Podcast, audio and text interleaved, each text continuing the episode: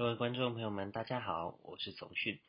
周末两天，台湾位于高压回流东南到偏南风的环境，气温回升情况相当明显。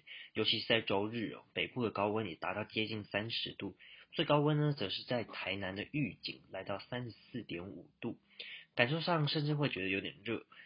而在中国浙江到华南地区，有一道锋面系统逐渐发展。预估在今天上午，锋面尾端会逐渐的通过台湾北部、北部东半部地区，将会转为阴有短暂阵雨的天气。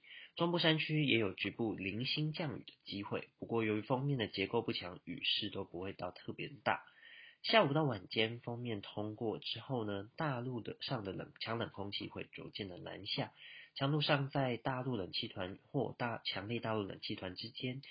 气温将迅速的下降，温差的变化会相当的大。北部呢，从白天还是有二十四到二十五度，到了晚间只会降到只剩下十五度左右。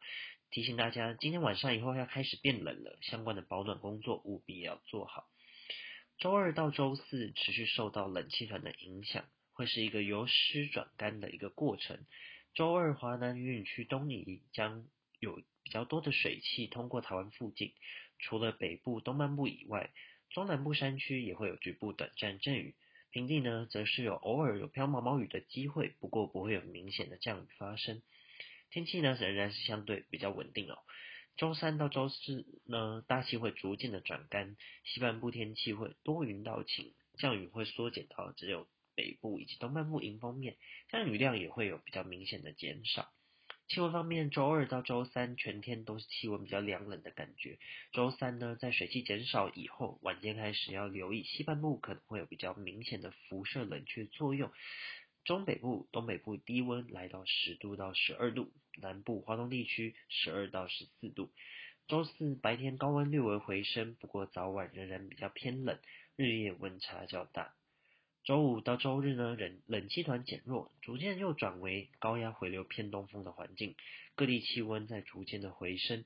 不过由于环境水汽比较少，早晚的气温感受还是会比较凉冷一些，日夜温差还是比较大。下一波冷空气呢，预估则是会在下周一南下，东北季风会逐渐的增强。不过目前看来，冷空气的强度会比这周的冷气团要弱。但预期仍然会带来一波降温，请大家要持续关注最新的天气资讯。